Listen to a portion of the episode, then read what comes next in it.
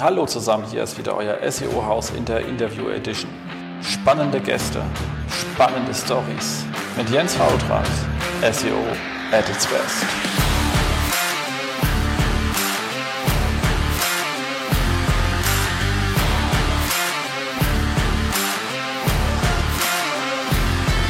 SEO-Haus. So, hallo zusammen. Hier ist wieder euer SEO-Haus und zwar in der Interview Edition. Und wie sich natürlich gehört, haben wir zum Interview Edition auch einen Interviewgast uns ja. Und zwar ähm, haben wir Jan hier. Hallo Jan. Hi Jens. Freut mich, dass ich dabei sein kann. Ja, wie, wie uns uns das freut. Ähm, und zwar ähm, vielleicht erstmal so drei Worte zu dir für die Leute, die dich nicht kennen. Äh, Vorname, Nachname, wo arbeitest du gerade und was hast du vorher so gemacht? Ähm, ja, also ich heiße Jan Brakebusch, bin aktuell als Head of Online Marketing bei Liebschau und Brach tätig und ähm, bin so in das ganze Thema Online-Marketing so seit 2010 eigentlich reingekommen durch eine durch meine Ausbildung und dadurch, dass deine Agentur ziemlich viel Geld bei AdWords verbrannt hat aus meiner Sicht und bin so durch das ganze Thema dann über SEO und meinen ganz persönlichen Hype mit Online-Marketing dann eigentlich in Berührung gekommen. Genau, und das ist gleich dann auch sozusagen unser Thema für heute, glücklich werden mit Rückenschmerzen und Arthrose. Ja, genau. äh, unsere schmerzfreie SEO-Strategie, weil ihr seid sozusagen Schmerzspezialisten. Genau, also wir sind ähm, Anbieter für manuelle Therapie, also Schmerztherapie mit einer eigenen Methode.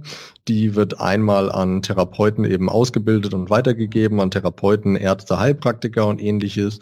Und zum anderen haben wir eben sehr, sehr viel äh, Content für die Endkunden auch im Netz, eben ganz besonders YouTube mit sehr vielen Übungsanleitungen und haben dort auch Produkte wie Faszienrollen zum Beispiel oder auch so ein Drückerset, mit dem man sich dann selbst behandeln kann.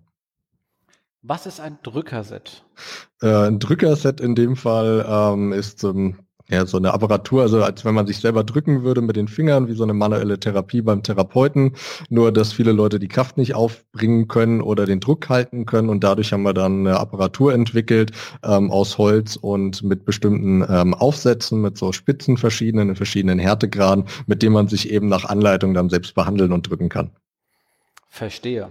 Verstehe. Das klingt ja äh, äußerst praktisch. Ja, also das Feedback ist sehr, sehr gut. Das haben wir noch gar nicht so lange am Markt. Das ist erst äh, auch mit unserem letzten Buch auf den Markt gekommen. Aber das Feedback äh, dazu ist sehr, sehr gut und die Leute sind auch sehr glücklich darüber, ähm, dass sie sich eben selbst tatsächlich helfen können. Und das ist auch die Grundlage ähm, bei uns eigentlich die Vision, dass jeder Mensch schmerzfrei leben können soll, also können leben soll, so rum. Und ähm, dass wir dort eben die ganzen Möglichkeiten liefern, dass man das eben selbst machen kann, dass man nicht vom Therapeuten oder von Medikamenten abhängig ist. Absolut. Äh, sinnvoll. Also Gesundheit und damit sind wir ja eigentlich auch schon in so einem spannenden Thema. Wir hatten, es gab ja sowas wie ähm, Medic Update und ihr wartet mhm. ja auch, ihr seid ja auch im Gesundheitsbereich unterwegs. Ja. Ähm, mit, mit dem Thema. Habt ihr es gemerkt oder habt ihr gesagt, ach komm, waren eh gut, hat, hat uns gar nicht betroffen? Doch, absolut. Also uns hat äh, wirklich sehr, sehr krass getroffen, aber im positiven Sinne. Also wir haben einen riesigen Uplift erlebt äh, in unserer kompletten Sichtbarkeit, auch was unseren Traffic zu dem Zeitpunkt anging. Ähm, und waren neben einigen anderen großen, waren wir eigentlich, glaube ich, so der Gewinner überhaupt in der Gesundheitsbranche.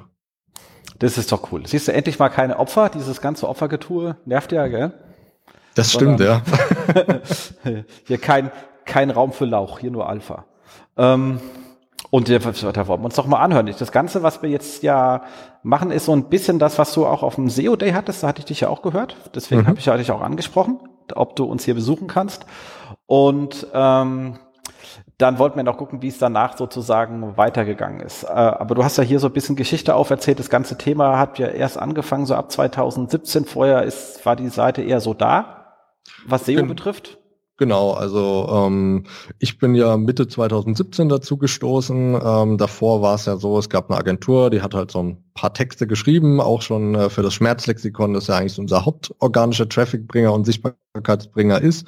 Ähm, aber das war halt so, ja, la optimiert, sag ich mal, äh, war viel mit so PR-Link Kram auch hinterlegt. Also all das, was wir nicht machen würden, wenn man es empfiehlt. Ähm, und haben dann eben angefangen, das Ganze neu aufzusetzen und dort eben auch mit SEO dann stark anzufangen. Also erst habe ich so ein paar Sachen auch geschrieben, dann ist bei uns ja auch der Christian ins Team gestoßen ähm, und auch der Stefan, die das Ganze eben auch content-technisch und SEO-technisch dann eben ganz, ganz stark vorangetrieben haben. Und mittlerweile haben wir ja vier, fünf Vollzeitbeschäftigte Redakteure dort sitzen, einen SEO-Projektmanager, jemanden im Fullstack für die technischen Anpassungen. Das heißt, wir sind da auch sehr schnell, sehr, sehr weit gekommen und äh, das auch dadurch dann eben, dass das Update bei uns so gut eingeschlagen hat. Okay, ich möchte mal festhalten, ihr seid eine Praxis für Schmerztherapie, ihr habt Schmerztherapie-Kurse und Produkte. Diese mhm. Kurse, die ihr an anderen, äh, an andere, also mit einer eigenen Methode, die ihr an anderen Ärzte vermittelt, ähm, zahlen die dann da irgendwie Lizenz? Wie läuft das Geschäftsmodell oder einfach nur, weil die bei euch die Schulung gemacht haben? Ähm, zweigleisig. Also grundsätzlich zu der Struktur nochmal. Also wir haben so eine eigene Praxis. Wir haben einmal das Bürogebäude und wir haben ein Ausbildungszentrum äh, hier in Bad Homburg. Und wir sitzen grundsätzlich alle so im Büro. In der Praxis äh, werden dann eben auch Patienten und so weiter noch behandelt. Das ist aber unabhängig von uns. Und ähm, dann gibt es einmal das Thema, dass die Therapeuten eben die Ausbildung bei uns machen können im Ausbildungszentrum, mehrere Termine im Jahr oder auch in externen Locations. Äh, erlernen dort die Schmerztherapie, wie die eben angewendet wird wird. Ähm, das ist natürlich ähm, einer der Faktoren, die äh, Umsatz bringen. Und der andere ist, wir haben ein Modell für die Logonutzung, äh, einen Therapeutenfinder haben wir dahinter, bestimmte Ressourcen, ko jederzeit kostenfreie Wiederholung der Therapie, also des Aus der Ausbildung. Ähm, und dafür haben wir halt eine monatliche Pauschale, die die Partner entrichten. Okay, verstehe. So, und ihr habt jetzt äh, wie viele Redakteure? Wir haben aktuell fünf festangestellte Redakteure sitzen bei uns, die das Thema ähm, der Social-Media-Kanäle, die ganzen Texte, E-Mail-Texte, aber auch äh, die ganzen ähm, SEO-Seiten, sage ich mal, also unsere ganzen Content und so weiter eigentlich da produzieren.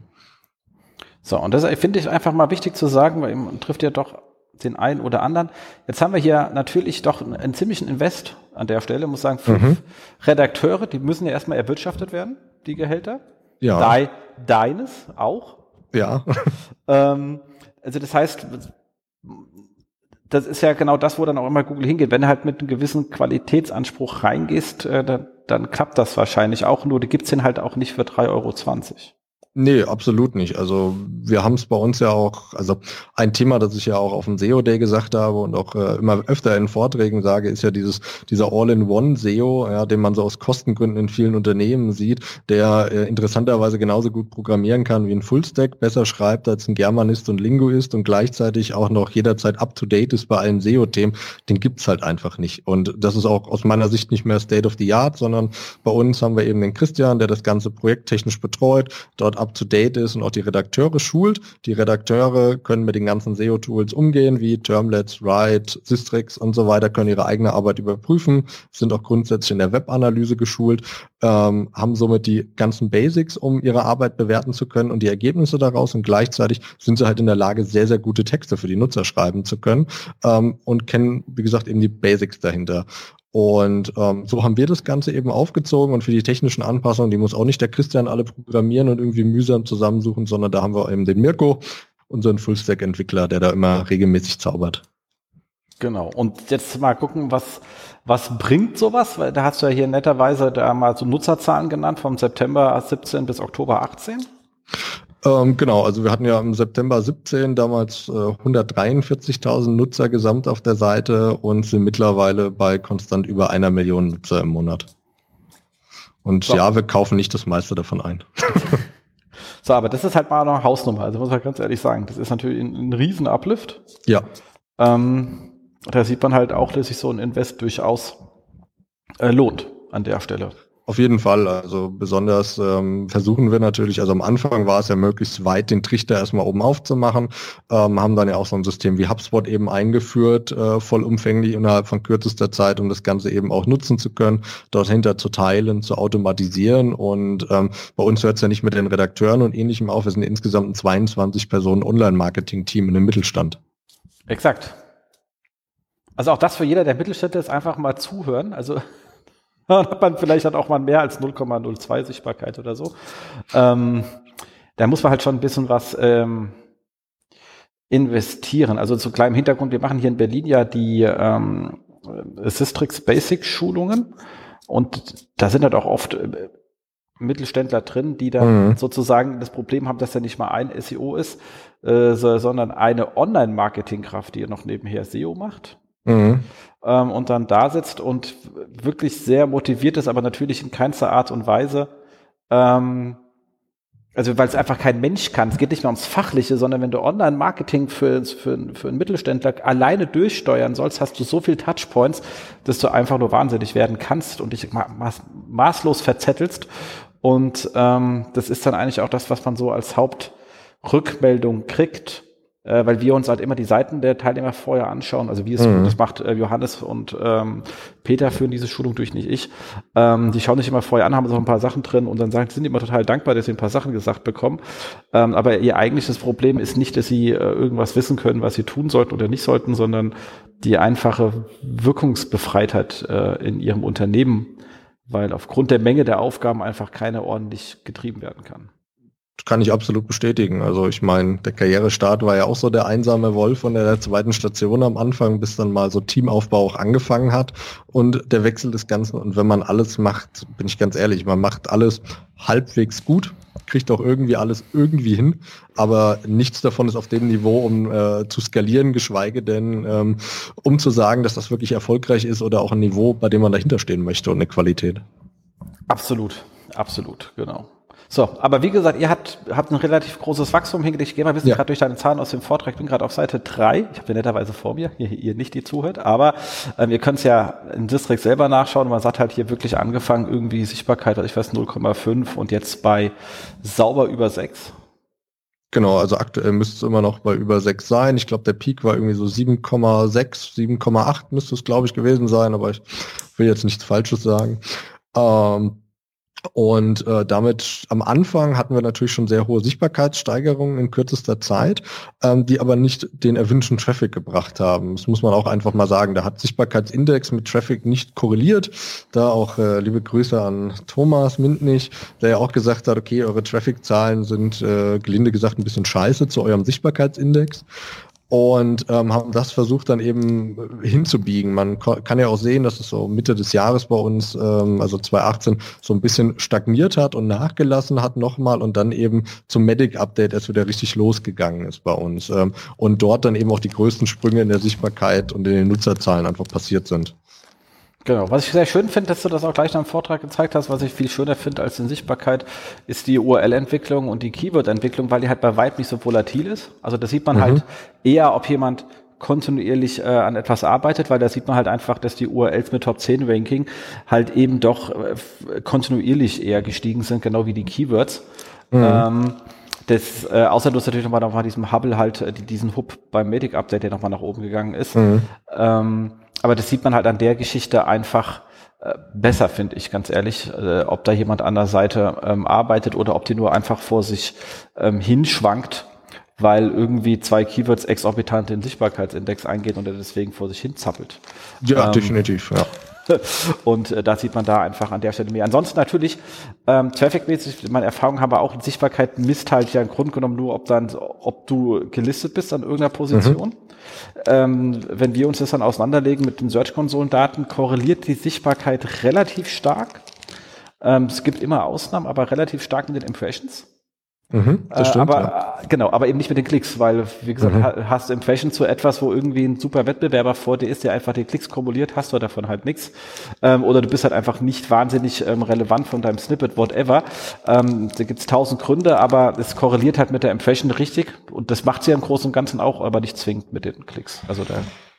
Ja, absolut. Also ich nette Anekdote ist da damals im B2B-Bereich noch, äh, wo wir Trainings angeboten haben bei einem alten Arbeitgeber, haben wir plötzlich für Marriott Hotel Frankfurt gerankt. Das war im B2B natürlich ein Sichtbarkeitsschub ohne Ende. Ähm, Klicks hat es aber kein einziges gebracht, weil natürlich hat niemand nach einem IT-Training gesucht, wenn er nach dem Hotel sucht. ja, äh, das kenne ich. Hat man einen, äh, jemanden aus dem Reisebereich, ich will das nicht näher sagen, weil ich sehr gerne, was sie genau machen, weiß man auch, wer es ist. Ähm, aber die haben natürlich lustigerweise halt so Klingeltöne waren die irgendwie auf drei, weil es halt von dem Unternehmen auch einen Klingelton gab, war natürlich komplett irrelevant, weil damit natürlich keine Reise verkauft worden ist. War mhm. das weg, waren 20 Prozent der Sichtbarkeit weg und Umsatz war natürlich noch genauso wie vorher, weil war halt irrelevant. So ist ja, das Leben. Absolut. Ja. Kann man aber als Toolanbieter auch nichts gegen machen. Also du kannst ja nur ein Tool für alle bauen, ansonsten ja. hast du ja keine Vergleichbarkeit drin. Ähm, das, da muss man halt dann halt schon selber denken. Nee, absolut. Und außerdem die Möglichkeit, ja seinen eigenen Sichtbarkeitsindex aufzubauen, halte ich auch für absolut essentiell. Haben wir ja auch gemacht, ähm, weil dort können wir eben auch uns in der Konkurrenz viel, viel besser vergleichen. Also wir haben ja so 60, 80 Schmerzzustände, die für uns sehr, sehr relevant sind vom grundsätzlichen äh, Hauptkeyword und auch mit dem ganzen Long-Term drumherum. Und äh, dort haben wir eben natürlich die Apothekenumschau und ähnliches auch als Konkurrenz. Und wenn wir die betrachten, da können wir auch unsere dauerhafte Entwicklung noch viel, viel besser sehen, ohne solche extrem starken Sprünge, wie sie auch im normalen Index, Sichtbarkeitsindex einfach sichtbar sind. Und können das auch mit dem Traffic und den Impressions viel, viel besser übereinander legen. Und dort muss man sagen, für unsere 80 Hauptkeys, äh, sage ich mal, sind wir mittlerweile im Vergleich zu unserer Konkurrenz am sichtbarsten. Also das, was für uns wirklich relevant ist am Ende des Tages, wo wir auch sagen, das ist der Traffic, den wir haben wollen. Absolut. Äh, besser kann man es nicht machen. Also es ist halt auch genau das, was man tun sollte, egal wie man es macht, aber man muss sich halt immer noch mal einen eigenen dazulegen. Mhm. Genau. Ansonsten hast du ja gesagt, 2017 äh, ungesteuert und danach habt ihr aber schlicht und ergreifend eure Strategie hingeändert zu, ähm, ja, ich würde ja nicht, ich würde ja sagen zu Marco Young, aber äh, zu holistischen Landingpages. Also und Genau, ja, also wir sind, äh, also es war vorher schon die Idee, vollumfängliche Artikel zu bauen, wie auch die Agentur sie angefangen hat zu bauen, also dass in einem Schmerzzustand wie Rückenschmerzen grundsätzlich alles abgehandelt wird. Nur waren die Dinge halt eher wie ein kopierter Wikipedia-Artikel, also vom Qualitätsfaktor nicht das, was wir wollten oder auch das, was der User möchte. Also wenn ich eine griechische, also eine Übersetzung des griechischen Wortes Skoliose haben möchte und was es bedeutet, dann kann ich halt auch auf Wikipedia bleiben. Das heißt, äh, den Nutzen wollten wir da ein bisschen anders gestalten, sind dann eben beigegangen und haben äh, uns überlegt, was dort alles rein muss bei so einer holistischen Landingpage. Ähm, sind äh, dort eben beigegangen, haben gesagt, okay, die Entstehung sollte auf jeden Fall drin sein, Symptome sollten drin sein, Ursachen, Behandlung, Übungen und Quellen und Studien sollten wir auf jeden Fall auch reinmachen.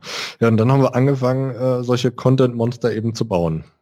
Das äh, hat auch grundsätzlich funktioniert. Ich glaube, ähm, da der falsche Ansatz ähm, von uns war einfach zu sagen, äh, von der Struktur her, wir versuchen alles nur in diese holistische Landingpage einfach reinzubauen. Ja, also es gibt nur eine Seite zu einem Thema, wovon wir dann ja eben auch wieder abgerückt sind. Genau, aber erstmal habt ihr die aufgebaut und da muss natürlich auch sagen, dass, und ich möchte an der Stelle sagen, weil das ist schon, da hast du hier ein Beispiel drin, wo du einfach den Screenshot auf die PowerPoint gelegt hast, aber halt von äh, oben nach unten und rechts nach links, weil du den ganzen PowerPoint gebraucht hast, wenn man die so zusammenzieht und dann halt so nebeneinander klebt. Das sieht schon sehr beeindruckend aus.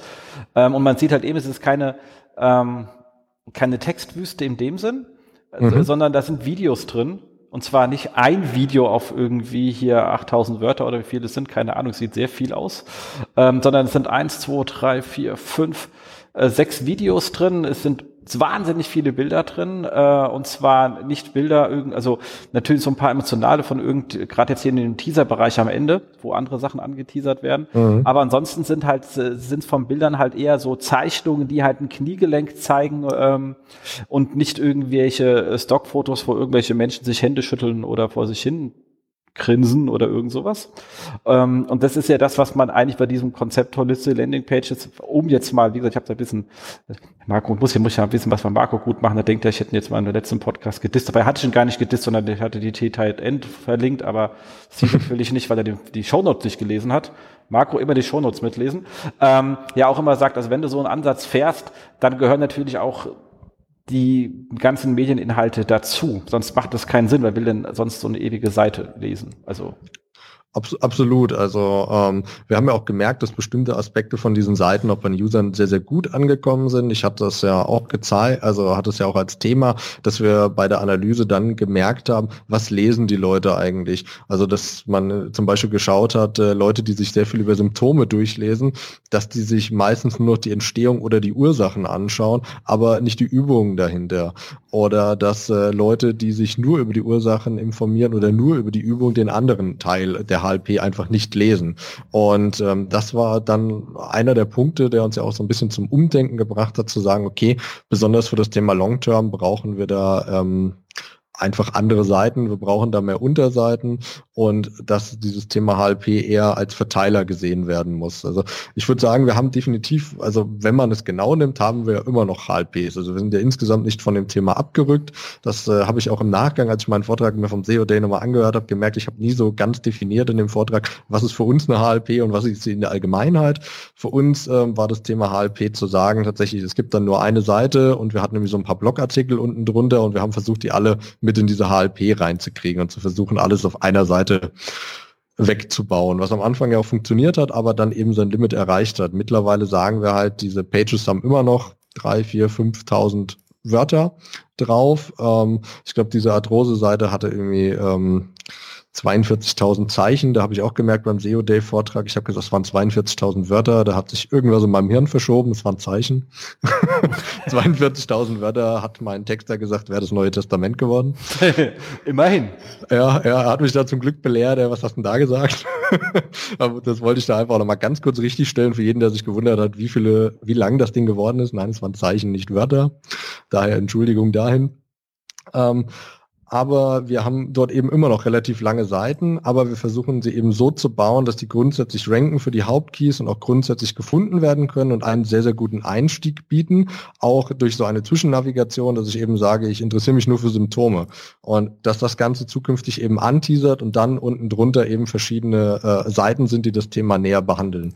Das heißt, wir ermöglichen es einmal, dass wir auch mehrfach Rankings einfach erreichen, also das ist ja auch so ein bisschen dieses Learning aus diesem Kannibalisierungstest gewesen, den wir da durchgeführt haben, dass wir sehr ähnliche Seiten, fast identische Seiten äh, in den äh, Index geschmissen haben, äh, indem einfach der Content aus der HLP nochmal rausgezogen wurde auf eine Einzelseite. Ähm, und versuchen damit eben das Ganze ein bisschen äh, aufzuräumen. Aber äh, wir wollten eigentlich auch schon viel, viel weiter sein, was die Unterseiten angeht, haben aber gemerkt, ähm, dass wir viele der Seiten, die wir ursprünglich äh, so als ALP aufgebaut haben, eben noch mal ein bisschen umbauen mussten, so dass sie auch die Grundlage bilden, als eine Verteilerseite zu sein. Oder soll ich Pillar Patch sagen? äh, du kannst es sagen. Äh, wie, Dann bin ich aber dumm. Jetzt hier unter uns. nee, nee, nee. Ich habe, die Leute haben, da hat äh, Marco nicht auch nicht zugehört, gesagt, wenn man mit Redaktion und ähnliches spricht, kann man auch Wörter verwenden, die ja da sind, weil im Grunde genommen ist halt ein Rahmenartikel. Es zieht einen Rahmen um das Thema und alles, ja. was in den Rahmen reingehört, gehört dazu. Ähm, wenn ihr jetzt ein neues äh, Team aufgebaut habt und habt ein eigenes Wording immer, eben vor allem äh, Marco darf das erst recht sagen, weil Marco als wirklich krasser US-Fan, mhm. ähm, dass er sich dann äh, eine US-Sprache annimmt, äh, sei ihm wirklich gönnt und passt zu ihm halt auch.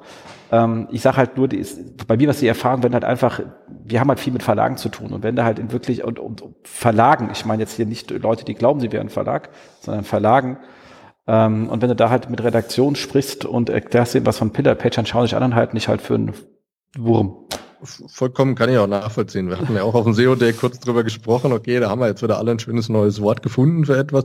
Ja, natürlich ist eine Verteilerseite, eine Rahmenseite, ähnliches. Ja, also im Endeffekt ist es alles dasselbe, ob man es jetzt Pillar Page nennt oder nicht. Genau. Und wie es jetzt funktioniert, das habe ich ja auch gesagt. Also die, die, die Taktik ist die absolut richtige und sie funktioniert wie Hölle. Ähm, und ist halt richtig, also was du, weil ich bin jetzt ja gerade auch drauf auf euren Seiten, die ich bin jetzt gerade lustigerweise bei äh, Hilfe gegen äh, Fersensporn. Mhm. Ähm, und die ist jetzt halt doch ein gutes Stück kürzer ja. als ähm, äh, geworden, aber halt ähm, einfacher zu konsumieren. Also ich krieg halt nicht gleich komplett Panik, wenn ich den Scrollbalken mit der Maus nicht mehr treffen kann weil er so klein ist. Weißt du, was ich meine? Das ist ja auch so ein bisschen. Ähm, ja. Und ist trotzdem alles drauf. Du hast, man hat die Behandlung drauf, ähm, man hat äh, Übungen drauf äh, mit, mit zur Anleitung, wie man sich zu bewegen hat. Man hat die Videos wiederum drauf. Also das, was einem im ersten Step sozusagen auch erstmal ähm, interessiert. Genau, also ich sag mal, manchmal korreliert es ein bisschen damit, wie viel Videos, wie viel Content kann man zu bestimmten Sachen produzieren. Also Rückenschmerzen dürfte mit Sicherheit länger sein ähm, als der Fersenspornartikel und zwar deutlich im Vergleich, äh, weil wir dort einfach mehr Inhalte auch haben oder sich auch mehr Content natürlich generieren lässt und es auch komplexer einfach ist medizinisch, weil Rückenschmerzen ja x mit Punkte haben können, es können x verschiedene Schädigungen vorliegen, auf die wir auch gehen müssen. Das ist bei Fersensporn natürlich ein bisschen einfacher. Also eine Grundlage ist auch, ähm, dass wir versuchen nie, weil wir sagen, okay, wir bräuchten jetzt noch tausend Zeichen oder so, dass wir da irgendeinen Blödsinn rein verfassen. Ja, Füllwörter sind äh, braucht kein Mensch. Nee, also es braucht kein Mensch und außer dass ich meinen Main-Content dann aufweiche, passiert da ja nichts. Absolut. Und für alle jetzt auf der Seite noch nicht waren, was natürlich dann immer drauf ist, ist, ihr habt der klassische Lead, das Ganze ist ja Lead-Generierungsthema, oder? Weil ihr habt ja immer der, deine E-Mail-Adresse und jetzt, weil du dann irgendwie die besten Tipps und Tricks äh, bei einem Fersensport nochmal als PDF ähm, runterladen kannst oder das ist, warum die Seiten sozusagen da sind oder Lead-Generierung. Klar, also es ist einmal, es ist natürlich das grundsätzliche Leute uns mal kennenlernen in dem Bereich, auch dass es da eine Alternative zu den bisherigen Playern im Gesundheitsmarkt gibt, äh, weil wir auch erst seit kurzem die hohe Sichtbarkeit haben, aber natürlich versuchen wir eben auch die fünf Redakteure irgendwie zu finanzieren am Ende des Tages, äh, indem wir versuchen, die Leute eben in den E-Mail-Funnel oder ähnliches reinzuholen und sie dort auch einfach ein bisschen besser begleiten können. Das ist auch so ein großes Projekt, an dem wir gerade dran sind sind, äh, je nach Schmerzzustand, dort eben ähm, groß verknüpfte Automatismen und Everletter-Strecken eben aufzubauen, äh, wo der User auch ein bisschen steuern kann, was ihn gerade interessiert und was er machen möchte. Aber da sind wir noch intensiv in der Planung, weil das tatsächlich hochkomplex ist. Das haben wir am Anfang auch gedacht, ja, das kriegen wir bestimmt ganz schnell hin. Aber wenn man sich das mal anschaut, wie komplex das alleine bei Rückenschmerzen ist und wie viele hundert Eventualitäten es dann in diesem Prozess einfach gibt, den wir an so einer Wand schon lange stehen haben, dann ist das ein extrem krasses Ausmaß. Genau, also man merkt halt auch bei allem, was man hier liest, also man sieht natürlich, ich meine, wenn man jetzt dieses ähm, Medic oder Your Money and Your Life und ähm, Trust-Faktoren sieht und sowas, habt ihr natürlich auch Richtung Medic natürlich alles auf eurer Seite, was man haben könnte. Es gibt halt ähm, Liebscher und äh, Pracht auch noch als Praxis als ganz klare mhm. Leute, die wissen, von was sie schreiben. Mhm. Es ist halt eben so inhaltlich, ich glaube, ja, du hast ja vorhin gesprochen, wen gibt sonst so Apothekenrutschau etc. Wenn du dort irgendetwas zum Hilfe gegen äh, Fersensporen liest, hat es nicht, also die sind gut, ist nicht so, dass die nicht wissen, was sie schreiben, aber halt nicht so tief. Ihr seid halt einfach bei eurem Thema doch definitiv noch mal tiefer drin, weil das halt euer Spezialthema ist. Ähm, und natürlich der Riesenvorteil, keine Vermarktung. Ja, auf jeden Fall. Also ich meine, ähm, unser größter Vorteil ist, glaube ich, tatsächlich die Übungen dahinter ähm, und unsere Ratgeber, dass die Leute eben innerhalb von kürzester Zeit eine Linderung bei sich merken. Also das ist auch etwas, ähm, nachdem ich eben angefangen habe bei Liebscher und Brachten, auf den ersten Konferenzen wieder waren, dann so war, ja, wo bist du denn jetzt? Ja, Liebscher und Brachten. Ah ja, die haben mir bei meinen Rückenschmerzen geholfen. Das war der häufigste Satz, den ich bei uns aus der ganzen Szene gehört habe zu dem Zeitpunkt. Ähm, oder auch, ähm, ja, oh ja, eure Rolle habe ich mir geholt, weil ich habe da das Video gesehen mit dem, wie heißt der? Ach ja, genau, mit dem Roland. Und äh, das war ganz witzig, das auch zu sehen, wie bekannt eigentlich die Marke war, weil eben Rückenschmerzen, andere Schmerzen so verbreitet waren, aber keiner sich Gedanken gemacht hat, wer arbeitet eigentlich dort. Absolut. Genau. So, dann hast du hier ähm, noch einiges an, ähm, achso, was du noch hattest, war, fand ich ganz spannend, ähm, das Thema ähm, kein aktives Link-Building. Ja, genau. Also ähm, wir haben eher Links zwischendrin abgebaut, was uns auch zum Teil dann ein bisschen wehgetan hat bei manchen Seiten, die auch ein bisschen abgekackt sind dann im Ranking, ähm, weil diesen ganzen PR-Link-Kram und so, den da eben, der eben auch von der einen Agentur aufgebaut wurde, den wollten wir da nicht haben. Also ich bin da ja ein stark gebrandmarktes Kind aus dem Link-Building. Ich habe mal drei, vierhundert Stunden im ersten Pinguin-Update damit verbracht, die Firma zu retten, bei der ich damals war. ähm, und das war halt alles andere als lustig, ja, sich da die Nächte um die Ohren zu hauen, weil der Umsatz eben auch brach lag und da 60, 70 Jobs dran hingen. Ja, das ist so. So, aber äh, hast du mal, wenn du dir natürlich wahrscheinlich anschaust über irgendwie gängige Tools so, ähm, äh, Link-Entwicklung, wie ist es bei, werdet ihr oft zitiert bei gut, das ist immer die Frage, kommt denn bei gutem Content auch wirklich von alleine eine Verlinkung?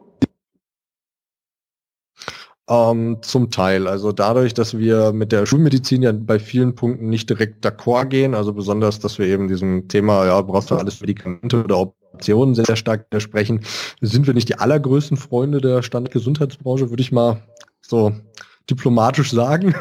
Ähm, von daher ist es da etwas äh, schwer mit dem Thema. Deswegen sind wir auch ähm, an solchen Themen wie Studien und so gerade sehr, sehr stark dran, um ähm, da eben auch in den Standard-Gesundheitsmarkt mehr reinzukommen. Ansonsten haben wir natürlich viel durch unsere Partner oder auch durch äh, andere Therapeuten und so äh, Links hauptsächlich auf unsere Videos. Also unsere Videos werden sehr häufig eingebunden, also unsere ganze YouTube-Content.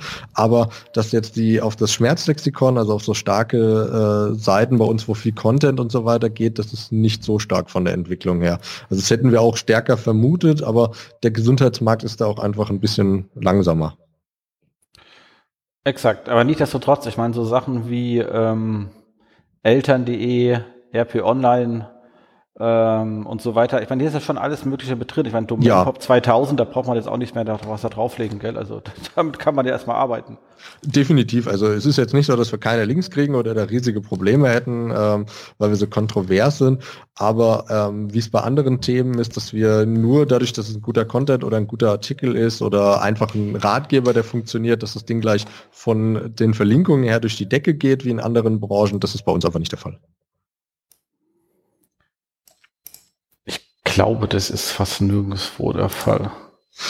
Ja gut, ja stimmt, das hängt wahrscheinlich eher damit zusammen, dass man meistens so diese tollen Success Stories äh, sieht mit, wir haben da irgendein äh, nettes Tool gebaut, äh, zum Beispiel für Sportplätze finden in München. Da gab es da glaube ich von Sportcheck äh, diese ähm, interaktive Seite, bei der man Sportart und Radius auswählen konnte. Und das Ding war ja unglaublich in den Medien dann verlinkt und aus vor allem möglichen Fitnessstudios und sonst was, falls ihr mal in München seid. Das ist natürlich ziemlich geil dann einfach für Linkbuilding, aber ähm, das ist halt bei uns, glaube ich, auch ein bisschen zu komplex, das so einfach aufzuziehen dann.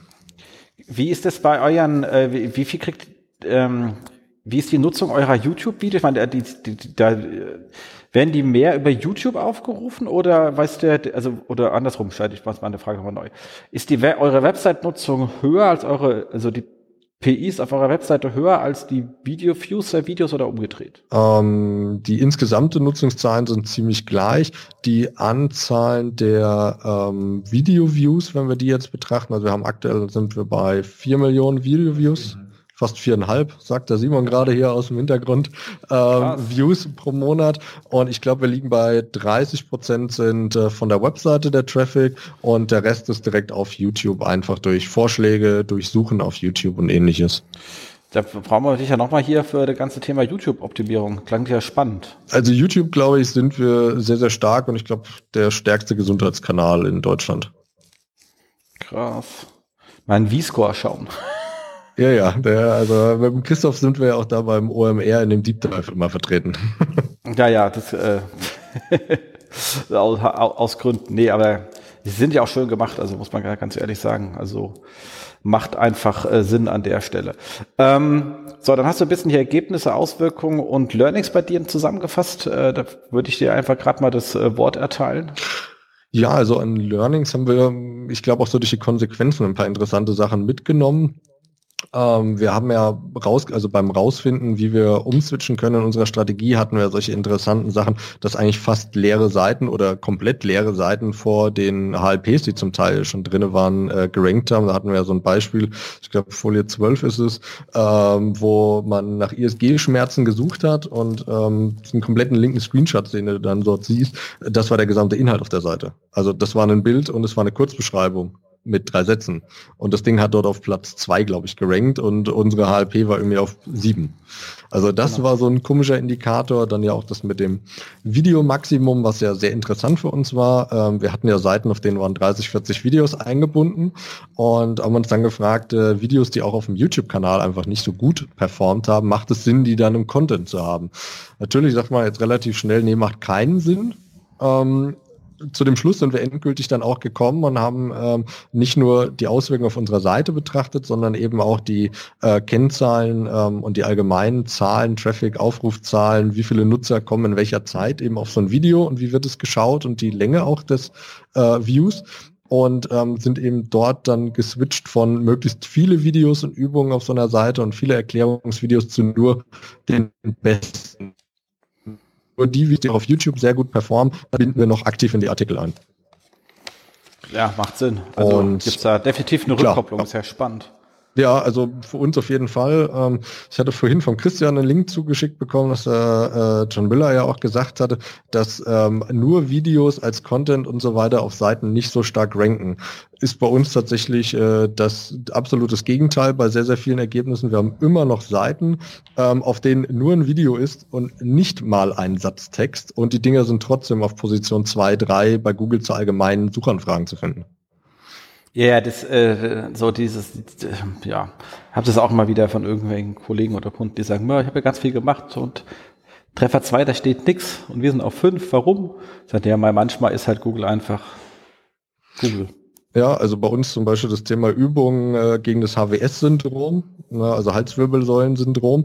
Ähm, das Ding hat strukturierte Daten bekommen und seitdem rankt das Ding wie Sau und macht auch jeden Tag eben seinen Traffic und seine Views auch darüber. Und da steht nichts drauf. Das Einzige, was auf dieser Seite noch drauf ist, ist die Möglichkeit, sich einen Ratgeber runterzuladen dazu.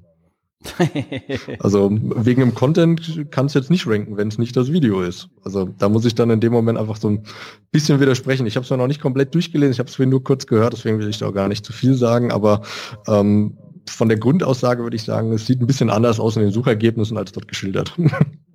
ja, definitiv. Ähm, ja, ansonsten hatten wir so ein bisschen dieses Thema mit diesem äh, Fact-Checking im Your Money, Your Life, ähm, wo wir ja auch eben dadurch, dass wir der ähm, Standard-Gesundheitsbranche und äh, der Medizin zum Teilen widersprechen, hatten wir ähm, das äh, heikle Thema Arthrose, in dem ja ähm, so die grundsätzliche medizinische Aussage ist, das ist halt so dein Schicksal, das hast du zu akzeptieren. Es gibt halt Operationsmöglichkeiten und es gibt halt Schmerzmittel dagegen. Und wir hatten da auch ein sehr, sehr erfolgreiches Buch und sind eben beigegangen, auch anhand von neuesten Studien, die es zu dem Zeitpunkt gab, die auch in dem Buch äh, behandelt werden, dass es Möglichkeiten gibt, die Schmerzen eben ohne Medikamente loszuwerden. Das haben wir natürlich in diesem Schmerzlexikon-Artikel auch ähm, stark betrachtet, unsere Sichtweise. Das Ding hatte aber gefühlt so eine unsichtbare Wand, wo es einfach nicht drüber hinausgekommen ist. Und erst als wir dort seichter geworden sind oder auch zum Test mal bestimmte ähm, Aspekte des Textes oder Parts des Textes einfach gekürzt haben und sechs Wochen gewartet haben, ist dann diese unsichtbare Wand überschritten. Das heißt, also aus unserer Sicht, da hatte ich auch im SEO ja gesagt, ich kann da keine haltbare Menge sagen, aber laut unserem Gefühl und unseren Tests äh, würde ich sagen, gibt es einfach bei bestimmten Themen im Your Money, Your Life Bereich Sachen, wenn du zu kontrovers bist oder zu sehr der gängigen Meinung widersprichst, dann sagt die Maschine einfach, das funktioniert nicht, ähm, du bist nicht der gängige Content und du bist dafür einfach zu neu. Ich kann das aber auch von Google natürlich verstehen. Die Gesundheitsbranche wandelt sich sehr, sehr langsam. Von daher, dass sie warten, bis auch andere Seiten sagen, ja, okay, ähm, da gibt es neue Studien und ähnliches, ähm, und sichern sich ein bisschen vom in, äh, von der Qualität ihrer Suchergebnisse ab, äh, bevor sie dich hoch ranken lassen auf die besten Positionen. Kann ich nachvollziehen, war für uns aber zu dem Zeitpunkt damals ähm, nicht so ganz nachvollziehbar ähm, oder nicht so bewusst. Ja, ist so. Also Erfahrung habe ich auch schon gemacht, immer wenn man doch, ja, dann bleibt man doch mal im Turbolaps hängen, gell? Ja, ja, nicht nur im klar, Im Turnlabs sah es ja super aus, muss man sagen. Aber trotzdem, es war einfach zu kontrovers. Ne? Also zu sagen, ähm, ja, Arthrose, also auf gut Deutsch überspitzt gesagt, Arthrose ist heilbar und neun andere auf der ersten Seite sagen, nö, ist es nicht. Dann sagt Google, okay, wem gebe ich jetzt wohl recht? Absolut. Ähm, aber das andere spannende Thema ist, dass du hast geändert, dann hat es nochmal so sechs Wochen gedauert. Also ich sehe halt auch, dass so Textänderungen an bestehenden Seiten durchaus brauchen, bis Google die dann mal. Also ich sehe beides. Ich sehe, dass es am nächsten Tag gefressen wird. Das ist so die eine Variante. Die mhm. andere ist so zwei Monate später. Ja, da haben wir ganz interessante Tests gehabt. Also ähm, der Christian hatte da ja auch ein paar Diskussionen auf Facebook schon mal mit äh, dem Thema Emojis in Titeln. Ähm, wir haben das bei uns zum Beispiel bei Adrosa mal gedacht, ja komm, dann machen wir einfach mehr, äh, machen wir Emojis eben in den Text rein, ja, grüne Haken und Co. Ähm, interessanterweise bei manchen Suchbegriffen hat Google sie überhaupt nicht angenommen. Also sie haben sie nicht gezeigt. Bei je nach, ähm, naja, ich weiß nicht so kontro, wie kontrovers ähm, auch die Ergebnisse dort waren oder wie stark der Befund ist, wo wir es eingebaut haben, haben sie sie akzeptiert oder nicht. Da haben wir die Änderung teilweise innerhalb von 24 Stunden gemerkt und manche Artikel, ähm, nachdem wir sie eingebaut haben, sind direkt gekackt. Also wirklich nicht eine Position runter, teilweise erst drei Seiten raus. Ähm, und es wurde sonst nichts an der Seite verändert. Da gab es ja auch ein paar wilde Spekulationen und Diskussionen drüber, dass das nicht an diesen Emojis liegen kann. Aber wir haben sie raufgemacht, Seite kackt ab, wir nehmen sie weg, es dauert drei Wochen, wir haben wieder das alte Ranking, wir machen sie wieder drauf, Seite kackt wieder ab. Also das war die einzige Korrelation, die da möglich war. Ähm, von daher, das war sehr, sehr schnell bei uns sichtbar. Textänderungen, besonders wenn wir die Texte umgeschrieben haben, wie kontrovers sind sie jetzt noch oder wie sehr äh, entsprechen sie der gängigen Meinung, haben wir gemerkt, das dauert viel, viel länger. Also wir haben manche Seiten, bei denen haben wir uns vor sechs, sieben Monaten gefragt, warum sie eigentlich nicht ranken. Sie müssten so das beste Ergebnis sein. Die sind jetzt seit ein paar Wochen sind die auf einmal direkt eingestiegen von gefühlt äh, Platz, Platz 90 auf Platz 3 innerhalb von einer Woche. Also was da wieder geändert wurde, weiß ich nicht. Also so ein richtiges Update haben wir nicht gemerkt. Ich habe noch nichts drüber gelesen. Aber da ist es sehr unterschiedlich, wie du auch sagst. Also von sofort bis hin zu gefühlt niemals äh, ist alles dabei in der Länge bei uns. Ja, ich, ich, ich habe halt wenig dazwischen. Also es gibt, ich habe jetzt nicht, was man sagen kann, so nach 14 Tagen. Also entweder jetzt gleich oder es dauert halt irgendwie ja. lang. So dazwischen ist aber irgendwie nix. Das, das stimmt, absolut. Also würde ich ja. jetzt äh, von dem Gefühl, wie es bei uns ist, tatsächlich bestätigen. Ja. Ja, das, so, und das erklärt dann immer irgendwelchen Leuten. Ja, ja, besonders mit, äh, ja, bei Rückenschmerzen sind wir jetzt äh, nach der Änderung sofort besser. Da macht es doch da auch. Ja, warum hilft das jetzt nicht? Ist das doch nicht so gut? Ja, ja. immer, immer das Gleiche, immer das Gleiche. So. Entschuldigung. Ach, kein Problem. Ähm, ja, wahrscheinlich, äh, Entschuldigung an euch äh, Zuhörer, weil wird wahrscheinlich jetzt gerade die Boxe umgefallen sein. ähm, so, dann hast du gesagt, Testing als Strategie. Genau. Ähm, wir haben eben dann verschiedene Dinge uns überlegt, wie wir das Ganze so testen können mit so drei verschiedenen Varianten. Wir haben ähm, einmal Seiten, die wir bisher noch nicht als HLP umgesetzt hatten. Also wir hatten zu dem Zeitpunkt so 10, 15 von den Schmerzzuständen so als HLP umgesetzt, äh, von den 8, 60 bis 80, die wir definiert haben und haben dann eben unterschiedliche Methoden gemacht. Einmal haben wir äh, sie gleich in diesem äh, Verteilerseiten und Content Cluster Konzept eben aufgebaut. Das heißt, äh, nicht mehr ganz so lang, schon so gebaut, dass man ohne Probleme sofort einen Button einbauen kann, mehr zu Übungen auf dieser Seite. Ähm, als zweite Variante sind wir beigegangen und haben ja so eine bewusste Kannibalisierung gefahren, eben, dass wir den Content nur noch mal für Long-Term aufbereitet haben, zum Teil eigentlich identischen Content äh, auf Unterseiten geschmissen haben. Und ähm, in der dritten Variante haben wir angefangen, die Themenwelten eben schon komplett zu bauen. Also das heißt, dass auch die Unterseiten eben schon da waren. Ähm, und bei anderen haben wir die Unterseiten aufgebaut, wo wir auch schon HLPs hatten. Das heißt, auch dort haben wir eben wieder die Kannibalisierung provoziert. Und zwar mit zwei langen Seiten äh, und gegeneinander. Und das hat für uns ja ganz, ganz interessante Ergebnisse eigentlich gebracht. Äh, und wir haben das ja auch über mehrere Monate laufen lassen nämlich ähm, dass zum einen ist natürlich der Output an vielen Seiten viel, viel besser geworden ähm, und wir konnten auch Ziele auf den Seiten besser darstellen. Aber ähm, die Auswirkungen im SEO waren eigentlich interessant, denn durch die Änderung, besonders mit dem Content Cluster, natürlich ist die Seitenstruktur einfach logischer geworden ähm, und der Userfluss wurde besser. Dadurch, dass wir auch sowas wie die Videoreduktion gemacht haben, die ich ja schon angesprochen habe, äh, sind natürlich die ausgewählten Videos noch besser in der Performance geworden auf YouTube, was deren SEO-Ranking und so weiter auch angeht. Aber durch die ganzen Änderungen haben wir halt unglaublich auch im Longtail ähm, profitiert.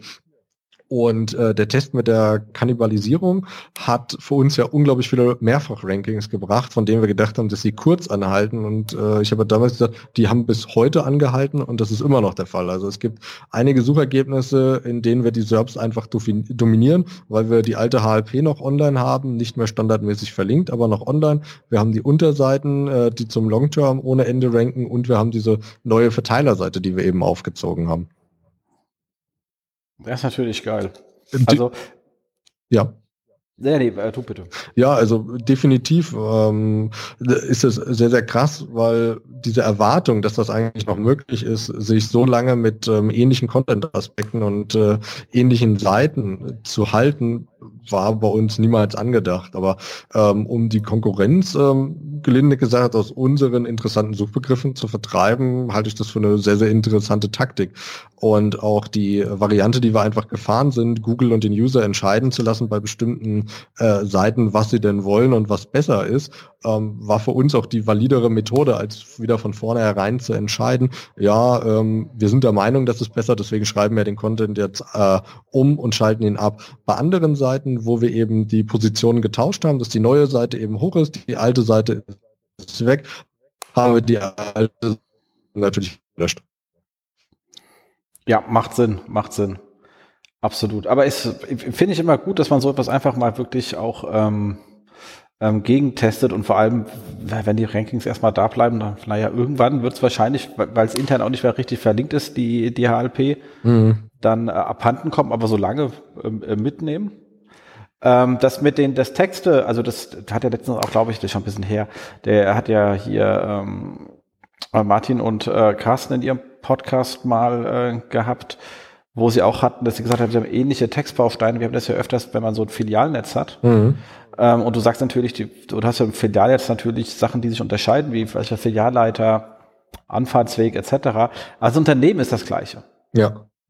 So, und wenn ich jetzt sage, hier, für was steht das Unternehmen?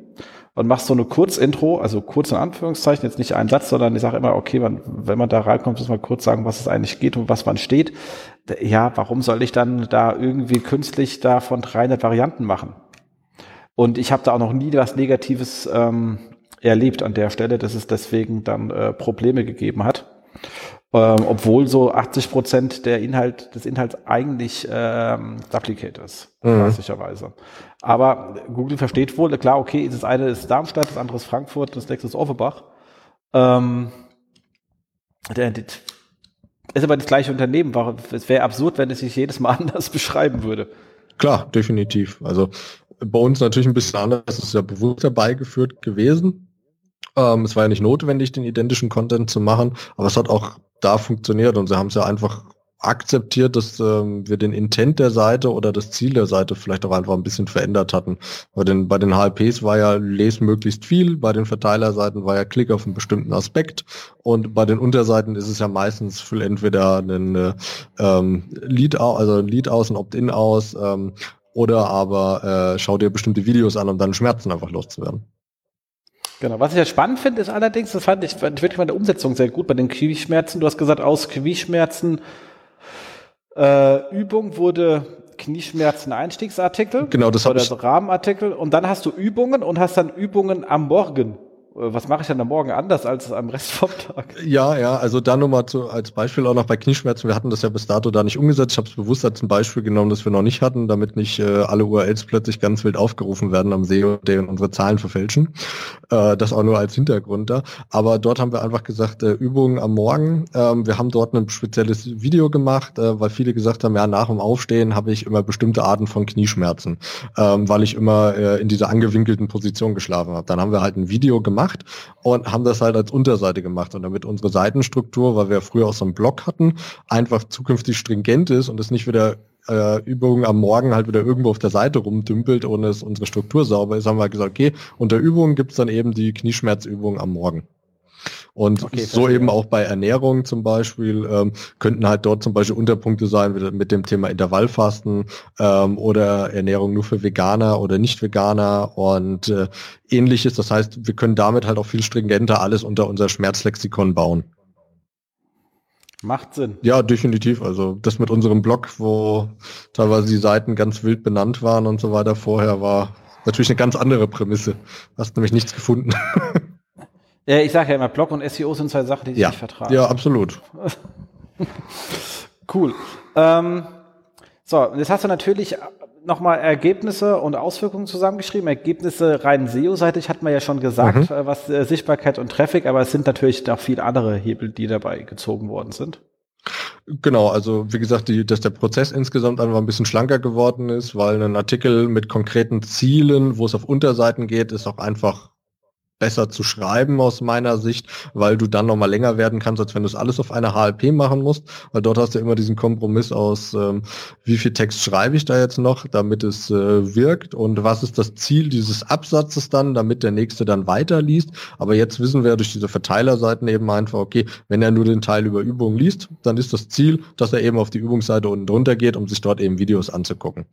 Und das hat äh, insgesamt das Schreiben einfacher gemacht, ähm, vom grundsätzlichen Erstellen über wie schnell kann das Ding produziert werden, auch über das Lektorat, weil es einfacher ist, ähm, ein Ziel dann eben immer in einem bestimmten Absatz zu verfolgen und zu kontrollieren, als wenn ich diesen ganzen Artikel auch so dermaßen gesamtheitlich bewerten muss. Ähm, das andere war natürlich ähm, äh, dieses Witzige, was ich auch im SEO Day gesagt habe, wenn äh, jemand ähm, drei oder vier Wochen lang über Knieschmerzen schreibt, dann meldet er sich auch nach der dritten Woche mit drei Tagen Knieschmerzen einfach mal krank. Ja, das ist ein ganz interessantes Phänomen einfach.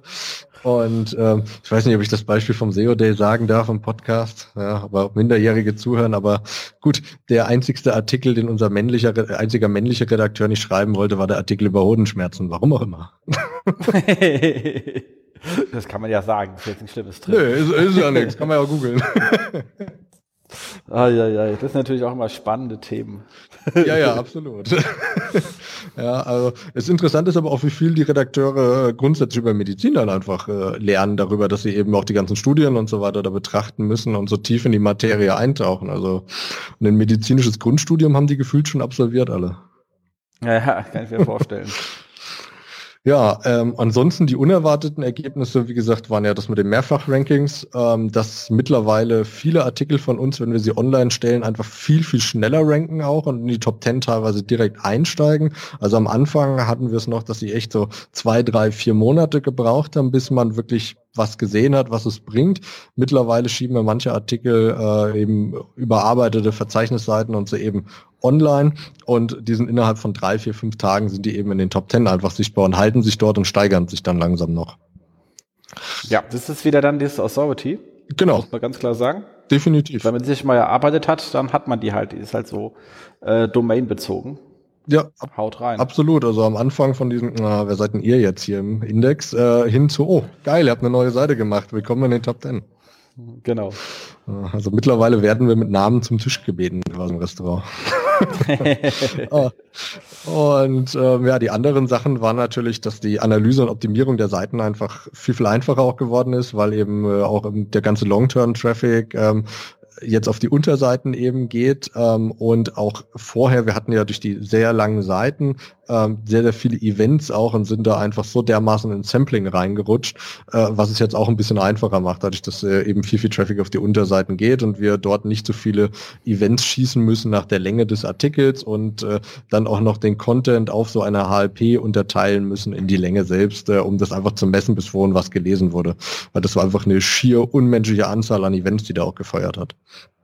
Ja, und ähm, die Optimierung wird natürlich auch einfacher, also wenn ein bestimmtes Ziel, weil jede Seite und jeder Abteil, jedes Abteil im Text und auf einer Seite jetzt eben ein bestimmtes Ziel hat, wenn das nicht erfüllt ist, ist es jetzt auch einfacher aus unserer Sicht einfach dort nachzuoptimieren und eben auch durch die Webanalyse einfach grundsätzlich Zahlen rauszuholen.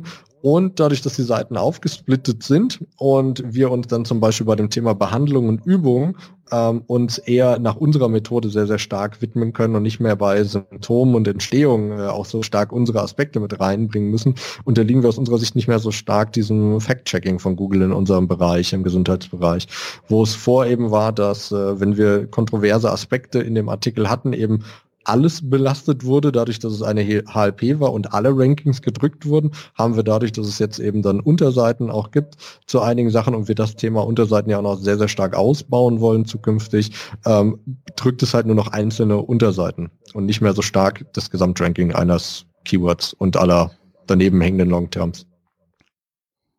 Absolut. Um, ähm, und da kann man ja noch zu nochmal sagen, also ähm, mit den äh, ganzen Unterseiten, äh, die wir haben wollten, da wollten wir deutlich weiter schon sein. Ähm, da ist vielleicht für die Zuhörer ganz interessant, wenn sie schauen, warum wir da noch nicht so weit sind. Wir haben, nachdem ich auch auf dem SEO Day war und uns mit einigen unterhalten haben, wie viel Traffic wir jetzt eigentlich haben und uns dann nochmal vor Augen geführt haben, was wir mit dem Traffic aktuell machen, äh, haben wir einfach gemerkt, okay, wir sollten mehr mit dem Traffic anfangen und den User danach einfach auch mehr machen. Wir davor war zwar den Trichter aufmachen und über die Millionen kommen, war halt ein ehrgeiziges und sehr geiles Ziel auch, als wir es dann erreicht hatten. Aber die Frage ist natürlich, was machen wir mit dem User danach? Ja? Und äh, wie refinanziert sich das Ganze und wie rechtfertigen wir natürlich auch, dass da 22 Leute sitzen. Und das geht eben nicht nur durch Traffic, der ist halt schön und gut, aber das geht halt durch E-Mail-Adressen und natürlich nachgelagert äh, durch die ganzen Nutzungszahlen von Übungsbereichen oder auch eben Produktkäufen, muss man eben knallharter sagen. Und ähm, da sind wir dann eben stark übergegangen, eben äh, die E-Mail-Strecken zu optimieren, erstmal mit den Redakteuren und ähnliches, weswegen diese Unterseiten ein bisschen brach gelegen haben, das Projekt zuletzt, wo wir jetzt eben stärker wieder den Fokus drauf legen aktuell. Macht absolut Sinn. Also klar, ich meine immer, sobald man sieht, Traffic ist irgendwie erstmal in einer signifikanten Zahl da, ist alles, was ähm, Conversion und Lead-Generierung betrifft, dann sofort äh, muss man professionalisieren, sonst ist es für die Tonne. Definitiv. Also was bei uns sehr, sehr stark war, was da funktioniert hat, äh, wir haben ja gemerkt, ja okay, äh, Newsletter, wir wissen es alle. Ich weiß ja nicht, wie viele Newsletter du bekommst, aber ich habe so das Gefühl, am Tag muss ich 50 Stücke aus meiner privaten und geschäftlichen Inbox rauslöschen, äh, die ich dann nicht ah, das, lesen will. Das, das, ist zum Glück, das ist zum Glück ja vorbei. Ähm, seit ich ja das Office 365 Microsoft da Clutter eingeführt hat, sind die alle nicht mehr da. Ja. ja. Bei mir, irgendwie bin ich immer noch in zu vielen angemeldet, aber gut, eigentlich reichen ja auch Xing und LinkedIn, dann hat man schon 300 Mails am Tag. Ähm, ja. Irgendwelche tollen News. Ähm, nee, aber wir haben dort eben dann so die Idee gehabt, ja, da war auch der Simon ganz, ganz stark und bei uns der Dominik im Team eben, die überlegt haben, ja, wir sollten doch mal so ein WhatsApp-Newsletter anfangen. Und ähm, das war eine ganz interessante Idee, weil die Tatsache ist, ich weiß nicht, wie viel WhatsApp-Newsletter hast du, Jens? Überhaupt keinen. Ich genau. benutze WhatsApp so Überhaupt keinen. Das heißt, wenn du unseren WhatsApp-Newsletter abonnieren würdest, hätten wir die absolute Premium-Sektion bei dir gesichert in deinem Handy. Und ähm, das war tatsächlich auch bei uns einfach die Tatsache. Und wir haben dann auf den Landingpages und so weiter mal eine drei, vier Wochen lang einfach nur noch äh, WhatsApp gehabt als Möglichkeit, mit uns in Kontakt zu treten und sich anzumelden. Und sind jetzt, das haben wir Ende November haben wir das dann gestartet und sind aktuell bei über 60.000 Nutzern da drin. Und äh, wenn du dann natürlich die Premium Position oder die Pole Position auf dem Handy hast und äh, die Leute auch sofort reagieren. Also wir merken das. Die Nachricht geht raus und innerhalb von zwei Minuten haben wir tausende von Klicks auf irgendwelchen Artikeln oder auch auf neuen Videos, die wir rausjagen. Und das waren halt solche Projekte, denen wir uns dann stärker gewidmet haben. Und ähm, bei 60.000 Nutzern hast du eben auch eine Million Nachrichten, die hin und her gesendet werden, was dann eben auch ein bisschen automatisiert werden muss, weil sonst hast du drei Community Manager, die äh, innerhalb von einer Woche den Burnout erleiden.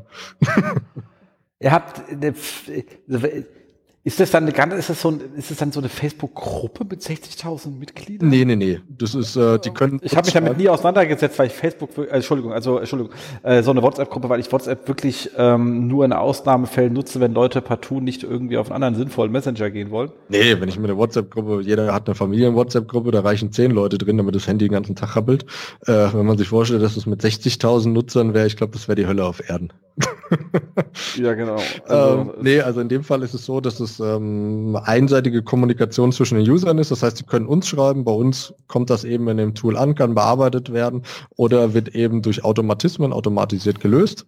Ähm, wir haben dort auch so einen Bot geschrieben, der eben so beim Finden meines Schmerzzustands und den Übungen und so weiter eben hilft, äh, gemeinsam mit dem Anbieter, ähm, der schon sehr, sehr viele Sachen löst. Also ich glaube, pro Tag sind so irgendwie 2.000, 3.000, 4.000 Nachrichten alleine, die äh, der Bot ohne Probleme für das Thema Schmerzzustand und Übungen finden wegsortieren kann für uns.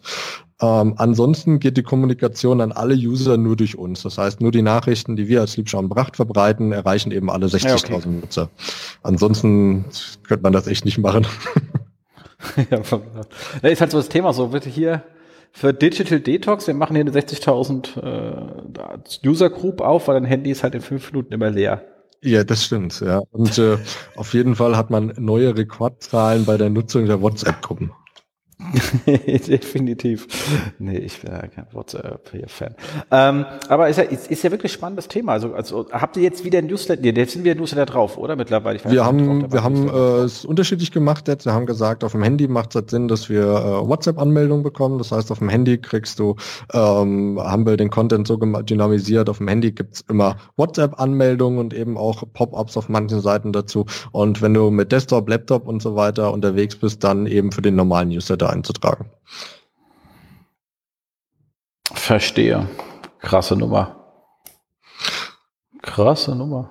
Finde ich cool. Ja, also es war für uns dort eine ganz interessante Lösung. Natürlich, wir haben gerade eine Herausforderung äh, zum Matchen. Ähm, welchen User haben wir denn im Newsletter und im WhatsApp-Newsletter drin? Da sind wir auch gerade überlegen, wie man da eine schlaue Lösung für finden kann, weil es gibt ja einmal die Hürde, ähm, von WhatsApp bestimmte Daten rauszukriegen und wie kann man die matchen und das ganze Thema dann eben auch noch datenschutzkonform gestalten.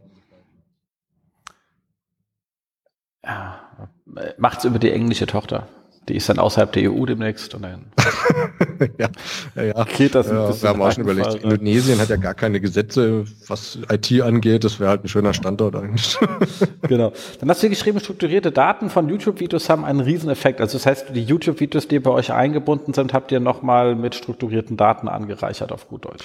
Genau, also wir haben äh, für die YouTube-Videos, die auf den Seiten sind oder auf sehr, sehr gut rankenden Seiten äh, waren, haben wir eben strukturierte Daten angefangen zu hinterlegen. Alles, was dort möglich war. Und es hatte äh, sehr, sehr große Hebel. Also wir haben dann auch einzelne Tests gemacht, wie stark eben strukturierte Daten sind. Das hatte ich ja vorhin erzählt, dass wir Seiten haben, auf denen nur ein Video drauf ist und sonst nicht. Die interessanten Keys eben und äh, bringt dann 300, 400 Besucher am Tag. Und wenn ich mir vorstelle, dass man 100 Seiten nur mit einem Video in den Index schmeißt und damit möglichst wenig Aufwand hat und nur strukturierte Daten dahinter legt und bei jedem kriege ich eben irgendwie 200 User, das ist auch eine ganz nette Skalierungsmöglichkeit einfach. In dem Maße haben wir es natürlich bisher nicht getestet, aber ist grundsätzlich eine schöne Möglichkeit, weil wir haben ja 500, 600 Videos online. Absolut. Ähm genau, also das heißt aber groß und Ganzen kann man feststellen, und das ist gerade, wenn man dir jetzt so zuhört, weil ich meine, wir haben ja wirklich viel äh, Kundenkontakt und noch mehr Kontakt mit in, Interessenten und ähm, ist halt euer wirklich sehr, sehr professioneller Umgang ähm, mit Content in jeder Art, also äh, äh, Bilderstrecken, äh, Zeichnung, Video und eben viel ähm, sinnvolle Texte. Und zwar nicht in der Art, dass man ein Stück produziert und dann einfach in die Welt entlässt und das nächste Stück produziert, sondern über jeden Content auch wieder neu nach, also schon über den sich mit den schon erstellten Content sehr intensiv auseinandersetzt, äh, misst, mal eine andere Variante macht, also das ganze Testing, was du machst, ist ja wahnsinnig drehend an dem schon bestehenden äh, Content und nicht äh, so der Klassiker, jedes Jahr wird ein Artikel zu Spargelrezepten geschrieben und nach 70 Jahren Frieden in diesem Land habe ich halt 70 Artikel zu Spargelrezepte. Ähm, so, sondern einfach die Pflege des vorhandenen Content Assets. Definitiv. Also bei allem, was in der Suchmaschine und so weiter auftaucht, sind wir da sehr, sehr dahinter, lieber vorhandenen Content zu optimieren ähm, oder auch zu splitten. Also wir haben zwei Methoden. Einmal, es gibt natürlich Syn-Content, den wir dann eher zusammenführen in eine Seite, aber es gibt auch Sachen, bei denen wir merken, okay, das Thema wird durch neue Videos auch so komplex und so interessant, dass wir es einfach auf zwei Seiten anfangen aufzuteilen dann. Ähm, oft lassen wir die eine Seite dann da, bringen die anderen zwei Versionen auch eben in den Index. Da machen wir dann eben wieder die bewusste Kannibalisierung, bis wir eben auch sehen, dass wir das äh, andere Ranking überholt haben oder im besten Fall eben wieder äh, zwei Seiten haben, die dort ranken. Ähm, bei YouTube mach, haben wir es halt ein bisschen anders. Dort haben wir äh, mehrere Videos auch zu den gleichen Themen, ja, mit äh, leicht abgefälschten Übungsvarianten und ähnliches. Dort natürlich aus zwei Gründen. Zum einen äh, regelmäßig neuen Output eben zu liefern auch und um die Videos immer ein bisschen besser zu machen und sie dann eben mit wenn die Zahlen gut genug sind, auch in unserem normalen Text-Content wieder austauschen zu können. Zum anderen eben auch, um sie ein bisschen unterschiedlich machen zu können von den Titeln und so, welche die natürlich eher zum Klicken animieren und ich schaue es eben. Da ist ja unser Schlafvideo äh, sehr, sehr äh, prädestiniert für, das ist glaube ich bei 5 Millionen Views mittlerweile das Ding angekommen. Äh, was, was, ist ein, was ist ein Schlafvideo? Äh, wir haben ein äh, Video gehabt, da hatte ich auch einen Vortrag zu auf der Contentix letztes Jahr. Ähm, es ging darüber, so darfst du nicht schlafen. Ja, also man könnte jetzt sagen, okay, das ist hart Clickbait, ja, haben wir zwischenzeitlich auch mal gemacht, hat auch seine Berechtigung gehabt zu dem Zeitpunkt. Ähm, und da dreht sich darum, dass es sinnvoll ist, äh, gerade auf dem Rücken zu schlafen, wenn möglich ohne Kissen und nicht in diese Embryonalhaltung eben zu gehen. Und natürlich, wenn du die Schlafverhalten der Menschen angreifst, hat das ein sehr, sehr hohes Potenzial im Internet viral zu gehen hat es dann eben auch gemacht, das hat es auch in den Fokus geschafft und in verschiedenen Berichterstattungen und auch in einen Test von RTL und was weiß ich nicht alles, ähm, wodurch wir diesen Content dann auch angefangen haben zu verlängern. Aber das war so ein gutes Beispiel dafür, wie wir neuen Content einmal eben ins Netz gebracht haben und dann eben Videos drumherum gebaut haben. Bei Rückenschmerzübungen ist es halt so, dass wir äh, beigegangen sind und wir haben es einmal mit so einem Art SEO-Titel, wir haben es einmal äh, mit einem Clickbait-Titel wie diese drei Übungen helfen dir sofort gegen Rückenschmerzen ähm, um dort auch unterschiedliche Sachen einfach abzufedern. Also einmal eher SEO-optimiert, auch auf YouTube. Das sind meistens noch die ältesten Videos von uns. Und heute einfach so eine Mischung aus das, was der User sucht, äh, was ihn eher dazu reizt, noch ein Video weiter zu klicken und so, dass wir auch logische Strecken aufbauen können und die Videos eben auch besser in unseren Content äh, implementieren können. Also das heißt, YouTube ist nicht mehr der hauptausschlaggebende Punkt und wir bauen Content da drumherum, sondern es mittlerweile geht das eben Hand in Hand, dieser ganze Content-Prozess eben auch mit, wir haben ein Thema, das haben wir noch nicht beleuchtet, was brauchen wir dafür für Videos, welche machen auf YouTube Sinn, welche brauchen wir für den Content ähm, und gehen da eben viel, viel ganzheitlicher mittlerweile ran. Absolut. Das war cool. Super, ich glaube, dann sind wir doch äh, jetzt ähm, durch. Man, du ja schön geschrieben, ein bisschen Glück schadet nie, aber was er davor gesagt ist, not cheating, it's strategy. Ich glaube, das ist mehr Strategy als Glück bei euch. Ja, ich glaube bei der Kannibalisierung äh, oder auch bei so Link-Entfernungssachen und so, da hat ein bisschen Glück immer dazugehört. Das ist ja immer so ein bisschen Spiel mit dem Feuer. Es kann einem auch um die Ohren fliegen, deswegen sage ich, es schadet nicht. Aber insgesamt glaube ich, ähm, ja, Strategie und sich überlegen und messen vor und klare Ziele festlegen war der größere Punkt. Ähm, und dass wir uns eben einfach nie zu schade sind auch drastische Wechsel in der Strategie zu vollführen. Ja, also wir sind uns niemals zu schade, die Arbeit, die wir die letzten drei Wochen gemacht haben, morgen über den Haufen zu schmeißen. Das ist immer gut. Also das ist ja auch so das lange Festhalten an, ja, wir haben da mal was gemacht, das war ja, hat ja Geld gekostet, das äh, will keiner dafür verantwortlich sein, dass man es wieder ausschaltet. Ja, ja, natürlich. Weißt du, das kennt man ja auch immer, weißt du, diese ganzen ähm, Befindlichkeiten, die wir ja alle haben. Also ich meine, wir können jetzt verlästern, aber wir haben sie bei uns ja auch irgendwo im Privatleben oder auch irgendwo in einem eigenen Unternehmen. Wir sind halt alle Menschen, gell? Mhm. Ähm, aber es ist gut, wenn man da, ich meine, es, wenn man dir zuhört, sieht man auch das ganze Team, äh, scheint da halt diesen Spirit zu haben, ähm, da Sachen relativ schnell in Frage zu stellen, wenn es nicht funktioniert und dann äh, die Arbeit auch zu ändern. Absolut. Also die stehen eher zweimal am Tag am Schreibtisch und fragen, äh, du, mir ist was aufgefallen, wollen wir das nicht ändern, als dass man mal seine Ruhe hat, um es hart zu sagen. Aber da bin ich sehr, sehr froh drum, denn äh, diese Agilität und dass alle hungrig darauf sind, das äh, immer voranzutreiben und sich auch selbst eben durch die OKR-Methode, mit der wir eben auch als Team arbeiten, sich sehr, sehr dreiste Ziele zu setzen, ermöglicht aus unserer Sicht tatsächlich einfach den Erfolg und auch die Möglichkeit, in der kurzen Zeit einfach so ein Team aufzubauen. Und da muss ich einfach äh, an der Stelle, ich weiß nicht, ob es Raul oder so jemals hören wird, unser Geschäftsführer, bin ich da halt auch einfach äh, ganz, ganz dankbar dafür, für die Chance, dass das so möglich war und er auch da so viel freie Hand gelassen hat. Cool. So, dann bleibt, glaube ich, uns zum Ende nur noch zu sagen, du bist ja im Mai bei uns im, äh, auf dem äh, Stammtisch, da freuen wir uns schon sehr. Ja.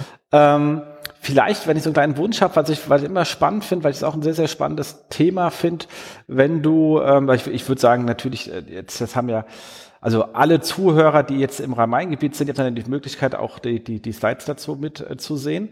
Ähm, aber ich glaube, was man noch mal machen kann, das finde ich sehr, sehr spannend, glaube ich, ist das ganze Thema ähm, OKR in Online-Marketing. Mhm, definitiv. Fände ich auch ein spannendes Thema, wenn du, also kannst, wenn du jetzt noch irgendwie mit reinbaut oder darauf gehen wird, fände ich es wirklich cool. Äh, und für jede von euch, die jetzt hier Jan kennenlernen, ich kann es nur dringend empfehlen, wie gesagt, hat mir auf dem SEO Day schon Spaß gemacht. Ich finde, ähm, die, allein schon, was du von dem ganzen Team ausstrahlst, was so eben diese Agilität ähm, betrifft, finde ich super. Und wir werden es dann wieder frühzeitig announcen. Wir haben maximal 75 Leute, also müsst ihr euch dann frühzeitig anmelden. Dritte Donnerstag im Mai. Ähm, kommt zahlreich. Und du äh, bring, freu dich auf einen Raum voller Fans. Ja, auf jeden Fall. Also ich freue mich sehr drauf. Äh, ich werde, wie gesagt, das ganze Thema noch ein bisschen überarbeiten, ein bisschen erneuern, dass die Zahlen noch aktueller sind. Und äh, ja, dann lass uns da wieder einen geilen Abend haben. Auf jeden Fall. Cool. Dann äh, danke ich mir. Wir freuen uns über euch alle Zuhörer, die Lust haben, uns hier zu ähm, auf äh, Facebook zu liken. Die ganzen Kontaktdaten von Jan, also wo, wo man ihn im Internet findet, stehen natürlich in den Show Notes. Äh, wenn ihr nochmal direkt ansprechen wollt, freust dich ja auch immer über Kontakt. Absolut, aber ich glaube, dieses Social Media und Kontakte setzt sich nicht durch. Nein, glaube ich auch nicht. Genau. In diesem Sinne, wir sind raus. Tschüss. Tschüss.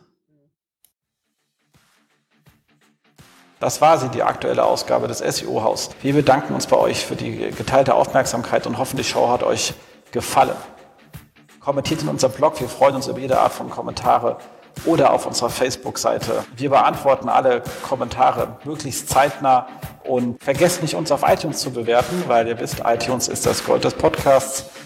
Dementsprechend bitten wir um viele, viele reichliche 5-Sterne-Bewertungen, am besten mit coolen Kommentaren. Danke dafür. Dann hören wir uns in zwei bis vier Wochen wieder und wir freuen uns, wenn ihr dann wieder einschaltet bei dem SEO-Haus, SEO von uns für euch. Und jetzt Rank Well.